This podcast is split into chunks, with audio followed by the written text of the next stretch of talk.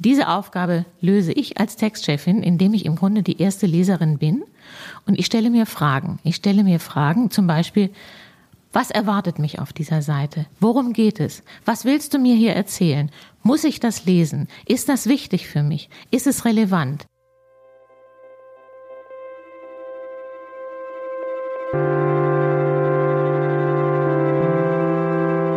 Die Geschichte hinter der Geschichte der wöchentliche Podcast für Freunde der Zeit. Ehrlich gesagt, eine ganze Ausgabe der Zeit in einer Woche zu lesen, ist gar nicht so leicht. Vielleicht sogar unmöglich. Irgendein Ressort bleibt immer auf dem Wohnzimmertisch liegen, irgendein Artikel landet ungelesen in der Papiertonne. Das geht gelegentlich auch mir so. Willkommen, liebe Hörerinnen und Hörer, zu einer neuen Folge unseres Podcasts über die Geschichte hinter der Geschichte – indem wir Sie mit in unseren Arbeitsalltag in der Redaktion nehmen. Hier dürfen Sie zuhören, statt zu lesen. Mein Name ist Annalena Scholz. Ich bin Redakteurin im Chancenressort und heute habe ich die Frau bei mir, die das eben beschriebene Problem nicht kennt. Anna von Münchhausen. Sie liest in jeder Woche jede Seite, jeden Artikel, jede Zeile unserer Zeitung und noch dazu all unsere Leserbriefe. Und ich möchte heute von ihr alles über diese Arbeit wissen. Hallo Anna. Hallo Annalena. In unserem Impressum steht ja hinter ihrem Namen die Bezeichnung Textchefin. Sagen Sie uns doch mal, was das eigentlich bedeutet. Textchefin ist eine nicht geschützte Bezeichnung. Das müsste ich vielleicht vorausschicken. Und wenn jetzt hier neben mir vier Kollegen säßen, Kolleginnen, die sich auch Textchef, Textchefin in einer anderen Redaktion nennen, dann würde jeder von ihnen eine andere Definition über diese Funktion geben. Das ist verwirrend. Ich kann nur erklären, was eine Textchefin in der Zeit macht. Als ich hier anfing, vor nunmehr sieben Jahren war ich die dritte Textchefin auf diesem Stuhl. Begonnen hatte diese Aufgabe ja schon, glaube ich, Ende der 90er Jahre. Aus einer Wahrnehmung heraus, die vielleicht gar nicht so fern liegt, aber die ich beschreiben sollte. Eine Redaktion wird ja nicht nur zusammen geschrieben, sondern auch zusammen gequatscht. Und im Lauf der Produktion bespricht man Themen mit Autoren, mit Kollegen, mit Reportern und ein Text kommt zustande, auch durch das Zusammen miteinander verhandeln. Was soll da drin stehen? In welcher Richtung wird recherchiert? Welche Personen spielen die Hauptrolle in einem Text? Und am Ende wird daraus eine Zeitungsseite. Und die Redakteurinnen und Redakteure, die diesen Prozess begleiten, stecken so tief drin in dieser Entstehungsgeschichte, dass sie sich gar nicht mehr hineinversetzen können in die Position des unvorbereiteten Lesers, der unvorbereiteten Leserin. Die möchte nämlich auf Anhieb verstehen, worum es geht. Und diese Aufgabe löse ich als Textchefin, indem ich im Grunde die erste Leserin bin. Und ich stelle mir Fragen. Ich stelle mir Fragen, zum Beispiel, was erwartet mich auf dieser Seite? Worum geht es? Was willst du mir hier erzählen? Muss ich das lesen? Ist das wichtig für mich? Ist es relevant? Weil das kennen Sie natürlich. Jeder von uns hat ja im Grunde keine Zeit, um die Medien in voller Breite, in ihrer vollen Tiefe zu nutzen, sondern es geht darum, wann bin ich fertig damit? Und ich möchte Sie einfangen. Ich möchte Sie einladen, auf jeder Seite sich packen zu lassen von einem Thema, von einem Beitrag, der es verdient, gelesen zu werden. Sie lesen die ganze Zeit, aber natürlich nicht am Donnerstag, wenn sie erscheint, sondern während der laufenden Produktion, wenn man auch noch mal Hand anlegen kann. Nach und nach bekommen Sie aus allen Ressorts die fertigen Seiten auf den Schreibtisch und machen dann Ihren Check. Wonach schauen Sie da eigentlich genau? Wie geht Ihr Blick über die Seite? Ich mache das, was jeder Leser und jede Leserin auch als erstes macht. Ich lese die Überschrift, die Zeile über dem Thema. Ich lese die Unterzeile. Ich überlege, verstehe ich das, was mir da gesagt wird? Ist dieses Thema so aufbereitet, dass ich sofort Zugang habe zu diesem Artikel? Ich sehe mir aber auch die Bildunterschriften an. Ich sehe mir auch die Blocker an, die eingeblockten Zitate, die Zusatzelemente auf der Seite. Das alles gibt ein Bild sozusagen über diese Seite über dieses Thema und ich frage mich sozusagen, ist das einladend genug? Im Grunde ja. Ist das die entscheidende Frage? Hat der Leser sofort Zugang zu diesem Thema? Und das ist es richtig, das haben Sie schon erwähnt, mache ich tatsächlich von jeder Seite des Magazins an, über das Ressort Chancen, Wissen, Entdecken, über das Feuilleton, Wirtschaft, Dossier bis vorne zur Politik. Aber es wäre unmenschlich wirklich, wenn ich tatsächlich dann jede Zeile auch lesen würde. Ich gucke eben, ob die Aufmachung, die Darbietung dieser Seite angemessen, interessant, journalistisch sauberes Handwerk ist. Und in vielen Fällen ist das so. Da haben die Kollegen gut gearbeitet, die haben sich tatsächlich Gedanken gemacht, wie muss ich dieses Thema präsentieren, um eine große Wahrscheinlichkeit dafür ansetzen zu können, dass der Leser auch anspringt auf dieses Thema. Ist das nicht der Fall, dann werde ich aktiv. Dann überlege ich sozusagen, Moment mal, hier stocke ich, ich verstehe nicht, worum es geht, dass die Unterzeile klingt mir kompliziert. Was ist eigentlich der Sachverhalt? Wer spricht hier? Und dann baue ich ein bisschen um, so nenne ich das. Aber ich bleibe im Gespräch mit dem Ressort. Ich mache Vorschläge. Denn das mögen die Kollegen nicht so gerne. Bevormundet zu werden? Nein, das macht die Textchefin höchst ungern. Wenn Sie die Seite anschauen, das haben Sie jetzt gerade schon erklärt, sitzen nämlich wir zuständigen Redakteurinnen unten gespannt vor unserem Telefon und warten auf den Anruf von Anna von Münchhausen und eigentlich hoffen wir, dass sie sagt, alles super, kein Problem, alles fertig. Aber sie findet eben doch die Fehlerchen, die es noch gibt und hat auch mal die besseren Überschriften noch in petto. Sie haben das gerade schon angesprochen, man möchte nicht bevormundet werden als Redakteurin. Gleichzeitig haben Sie eben den guten Blick. Wie läuft das ab? Streiten Sie da manchmal um die bessere Zeile oder sagen die Redakteure, Redakteurinnen meistens, ja, Sie haben recht? Hier kommt ein Umstand ins Spiel, den sich, glaube ich, jeder vorstellen kann von außen. Es herrscht Zeitnot. Wir haben nicht ewig Zeit zu diskutieren, denn hinter uns droht die Chefin vom Dienst, die strenge Iris Meinka, und sagt, wann liefert ihr diese Seite ab? Ich brauche hier sozusagen Futter für die Druckerei. Also ich mache Vorschläge, das habe ich schon gesagt, und meistens werden diese Vorschläge auch wohlwollend aufgenommen. Es gibt auch Fälle, wo man sagt, ja, ich kann zwar erkennen, dass die Zeile, die du, Anna, monierst, noch nicht die optimale ist, aber die, die du uns vorschlägst, passt uns auch nicht. Und dann wird etwas eröffnet, was ich den Bazar nenne. Dann macht jeder weitere Vorschläge.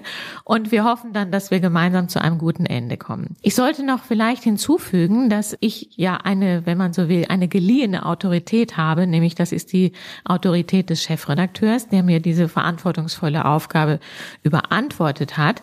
Aber Giovanni Di Lorenzo legt Wert darauf, dass er die Aufschlagseiten der Ressorts selbst in Augenschein nimmt und wenn er nicht da ist, dann tut das ein anderer aus der Chefredaktion, Sabine Rückert oder Moritz Müller-Wirth oder auch Bernd Ulrich. Und die Aufschlagseiten sind ja gewissermaßen das Schaufenster des Ressorts. Und da kommt es besonders darauf an, dass die Leser auf Anhieb sozusagen sich eingeladen fühlen, verstehen, worum es geht, die Aktualität, die Relevanz des Themas erkennen. Gibt es die perfekte Überschrift und können Sie mir bitte verraten, wie sie aussieht, damit ich das nächste Mal auf jeden Fall richtig mache? Mir fällt ein Beispiel ein aus der gestrigen Produktion. Da ging es um ein Porträt aus der Wirtschaft und porträtiert wurde ein französischer Unternehmer, der ein neues Verfahren entdeckt hat, was gewissermaßen die Technik des Internets der Dinge revolutioniert. Über diesen Text stand eine Zeile, die lautete, der mit der Zauberformel. Da habe ich sofort Protest eingelegt, weil es nämlich hier eine Zeit lang schrecklich Mode wurde, abgewandelte Filmtitel einzusetzen. Also der mit dem Wolf tanzt oder das Schweigen der Lämmer und so in unzähligen Varianten. Ich habe dann einen Vorschlag gemacht, das Ende des Funklochs. Das fanden die Kollegen viel zu technisch. Ich fand es sehr attraktiv sozusagen, weil ich denke, jeder von uns leidet unter Funklöchern und möchte gerne wissen, wie es abzustellen ist. Es hat dann am Ende der Zauberer drüber gestanden. Nein, würde ich nicht sagen, ist kein Beispiel für eine ideale Zeile. Ich müsste jetzt hier mal durch meinen Stapel der aktuellen Seiten schauen, ob ich da das Beispiel einer idealen Zeile finde. Ich finde, eine Zeile muss lebendig wirken, sie darf nicht statisch wirken, sie darf nicht zu substantivisch sein. Ich mag es sehr gerne, wenn Verben in Zeilen vorkommen. Verben machen Aussagen, finde ich, kräftiger, lebendiger. Es darf gerne und auf Interviews ein Zitat sein. Ich bemühe mich immer über Interviews Zitatzeilen zu setzen, damit ich gleich verstehe, hier spricht jemand und er macht eine interessante, eine womöglich auch problematische Äußerung, die mein Interesse weckt. Ich hasse so Überschriften, die aus abstrakter bestehen, sozusagen, also zum Beispiel Macht und Verantwortung. Ja, da grault es mich, weil ich finde, das klingt mir so abstrakt, das klingt so, finde ich, nach Kanzelansprache. Das ist mir nicht lebendig, das ist mir nicht nah genug am Leben. Gibt es Fehler, die wir ständig machen durch alle Ressorts und über die Sie jede Woche neu verzweifelt sind? Viele. Nein, das stimmt nicht. Ja, es gibt eine gewisse Scheu, sozusagen, was ich eben schon sagte, Zeilen prall zu machen, wie ich das nenne. Also zu anspruchsvoll zu klingen, zu abstrakt zu klingen. Das finde ich hemmt den Lesefluss und, und wirkt anstrengend. Ich habe ja schon eingangs gesagt, Leser haben keine Zeit. Leserinnen überlegen immer wieder neu, muss ich diese Seite wahrnehmen? Und wenn etwas sperrig, anstrengend, abstrakt, mühsam, komplex klingt, dann bin ich sofort draußen. Und ich habe manchmal den Eindruck, die Kolleginnen und Kollegen versteigen sich dann in eine Metaebene, die den Zugang erschwert. Das ist ein Fehler, der häufig vorkommt. Und sonst, ja, vielleicht auch, dass manche nicht genug darauf achten, dass gerade der erste Satz so entscheidend ist. Wenn ich so halb entschlossen bin, ja, das Thema interessiert mich, ja, ich verstehe auch, worum es geht, ich titsche mal, so ich spring mal vorsichtig in den Text hinein und überlege, ob es lohnt, dran zu bleiben. Und wenn ich dann im ersten Satz zum Beispiel einen Namen lese, der sich schlecht liest, der fremd klingt, der sperrig ist und mir wird dann nicht geholfen, über diese Hürde hinwegzukommen, dann bin ich draußen. Und das ist leider manchmal der Fall und da greife ich auch ein. Gibt es einen Fehler, den Sie mal übersehen haben, wo Sie sich noch Tage später richtig geärgert haben? Ich habe vor einigen Tagen einen Leserbrief bekommen, der hatte einen grammatikalischen Fehler in einer Zeile entdeckt auf einer Politikseite. Ich verstehe, es war einfach Singular und Plural vertauscht worden. Und ich erinnere mich genau, dass diese Seite an einem Dienstagabend, glaube ich, so gegen 23 Uhr kam. Da bin ich sozusagen seit 9 Uhr morgens hier am Platz und ich gestehe, ich habe es übersehen. Ja, peinlich. Hab dem Leser, hab der Leserin auch zurückgeschrieben, sorry, darf nicht passieren.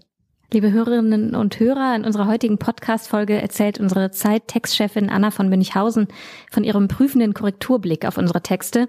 Sie hat aber noch eine weitere Aufgabe und das hat sie gerade auch schon erzählt. Sie betreut nämlich unsere Leserbriefseite. Anna, wie viel Post bekommen wir denn eigentlich jede Woche? Ich bin nur zuständig für die Leserbriefe, die auf die Printausgabe antworten. Und das äh, sind in den vergangenen Jahren wirklich deutlich mehr geworden.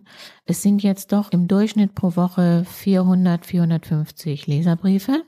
Und es ist eine Herausforderung. Ich mache das nicht alleine. Ich habe eine sehr kompetente und äh, fleißige Kollegin, Jutta Horfritz, die sich auch darum kümmert. Wir haben leider nur die Möglichkeit, auf der Leserbriefseite circa 20 bis 30 aus diesem Konvolut auszuwählen, aus dem Konvolut der 400, um ein Bild wiederzugeben, was hat unsere Leser in dieser Woche beziehungsweise in der entsprechenden Ausgabe vor zwei Wochen am meisten interessiert. Das hat mit unserem Erscheinungsrhythmus zu tun. Die Leser haben ja viel Stoff in, mit der Zeit zu verbringen und Zeit mit der Zeit zu verbringen. Und viele Leser schreiben erst sozusagen nach dem Wochenende. Also die Zeit erscheint am Donnerstag und am Wochenende nimmt man sich Zeit, mal richtig sozusagen einzusteigen in die Ressource. Und viele der Reaktionen kommen dann tatsächlich auch in der Woche danach. Insofern haben wir uns angewöhnt, die Leserbriefe zur Ausgabe abzudrucken, die vor zwei Wochen erschienen ist. Das reicht, um sich noch zu erinnern, was war denn da, was habe ich denn da besonders interessant gefunden. Und unsere Leser sind meinungsfreudig, ja. Nach welchen Kriterien wählen Sie aus, welche Leserbriefe abgedruckt werden? Sie sollten klar formuliert sein, sie sollten nicht weitschweifig sein, sie sollten eine klare Position formulieren. Eine, sie können sehr gerne kritisch sein. Es geht hier überhaupt nicht darum, nur Zustimmung zu spiegeln. Das wäre langweilig und das wäre auch dem Niveau unseres Blattes nicht angemessen. Ich möchte auch gerne eine Bandbreite von Reaktionen zeigen.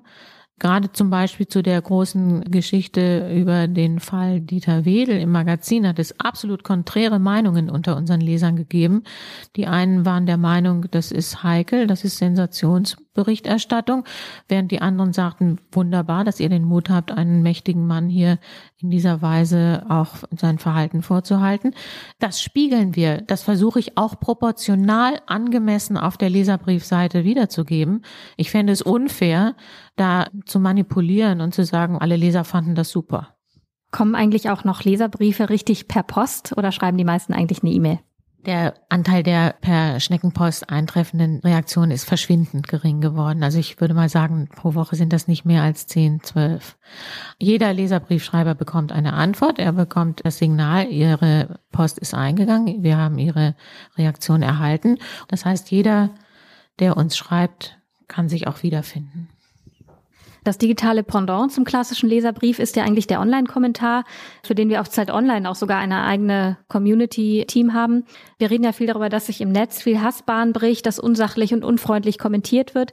Gilt das auch für die Leserbriefe, die der Printzeit zugesendet werden? Ich habe den Eindruck, dass es nicht zutrifft. Wer eine E-Mail schreibt mit dem Empfänger, mit der Empfängeradresse leserbriefe.zeit.de, macht sich doch einen Moment klar, dass das auch abgedruckt werden kann und nicht womöglich in den Tiefen des Netzes irgendwo versinkt.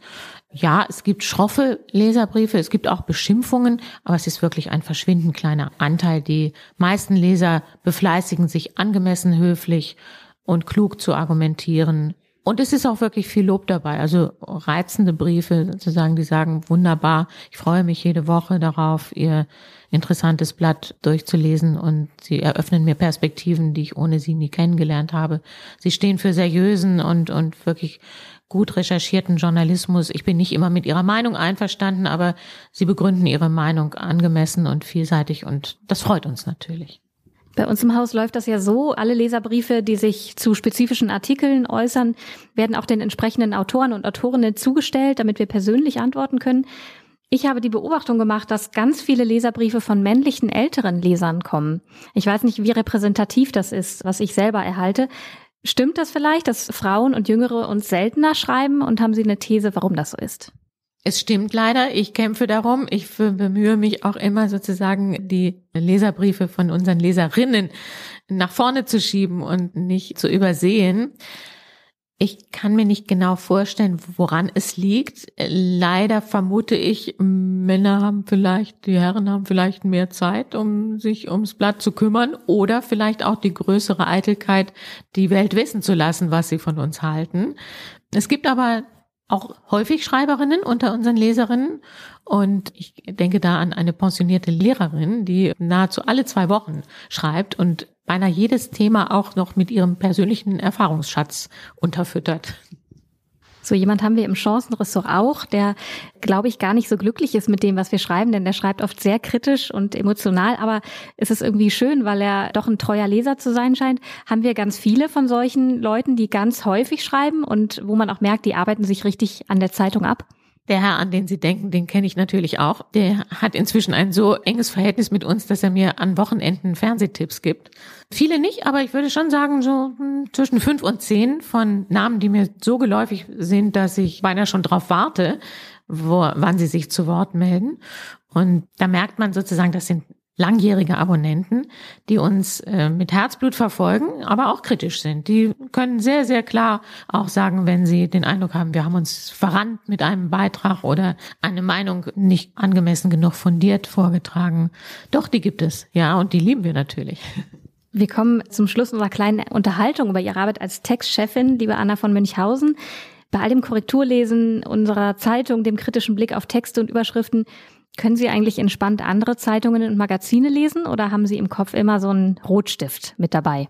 Nein, den Rotstift kann ich Gott sei Dank hier am Schreibtisch zurücklassen, aber ich liebe es, andere Zeitungen und Zeitschriften zu lesen und finde natürlich auch in anderen Blättern auch vieles, was richtig, richtig gut gemacht ist. Und wenn ich einen Beitrag zum Beispiel in der Süddeutschen oder auch in der Frankfurter Allgemeinen oder im New Yorker oder in der New York Times sehe und finde, boah, ist das eine gute Idee, dann ärgere ich mich natürlich, dass wir sie nicht selber gehabt haben. Und ich versuche auch immer ein bisschen mit den Augen zu stehlen, wenn ich irgendwo entdecke, dass jemand einen, Stil hat in einer Aufmachung, in einer Überschrift, von dem man sich etwas abgucken kann. Das Bessere ist des guten Feind. Sie müssen alles lesen bei uns, aber vielleicht gibt es etwas, das Sie besonders gerne lesen. Gemeine Frage, haben Sie ein Lieblingsressort? Hm, habe ich ein Lieblingsressort? Ich habe hier mal ganz früher in einem Ressort gearbeitet, was es nicht mehr gibt. Das hieß das moderne Leben. Das ist im Grunde heute, ja, würde man sagen, es ist zu teilen im Magazin wiederzufinden, aber auch in Entdecken. Und ich glaube, da habe ich immer noch so eine kleine, kleine Herzenswärme, wenn ich diese Ressorts äh, mir anschaue. Aber eigentlich finde ich das Tolle an unserer Redaktion, dass man in jedem Ressort jede Woche etwas entdeckt, was man nicht wusste, was einem wirklich eine interessante Perspektive, einen absolut neuen Standpunkt eröffnet. Und ich lese auch immer sehr gerne die Fußballseite. Liebe Hörerinnen und Hörer, das war eine neue Folge unseres Podcasts, in dem wir Sie hinter die Kulisse der Zeit nehmen.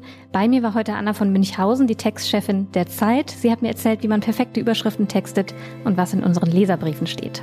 Alle Podcast-Folgen finden Sie unter freunde.zeit.de. Abonnieren können Sie uns bei iTunes und Spotify. Mein Name ist Annalena Scholz. Ich wünsche Ihnen diese Woche viel Zeit für unsere Zeit. Tschüss. Auf Wiederhören.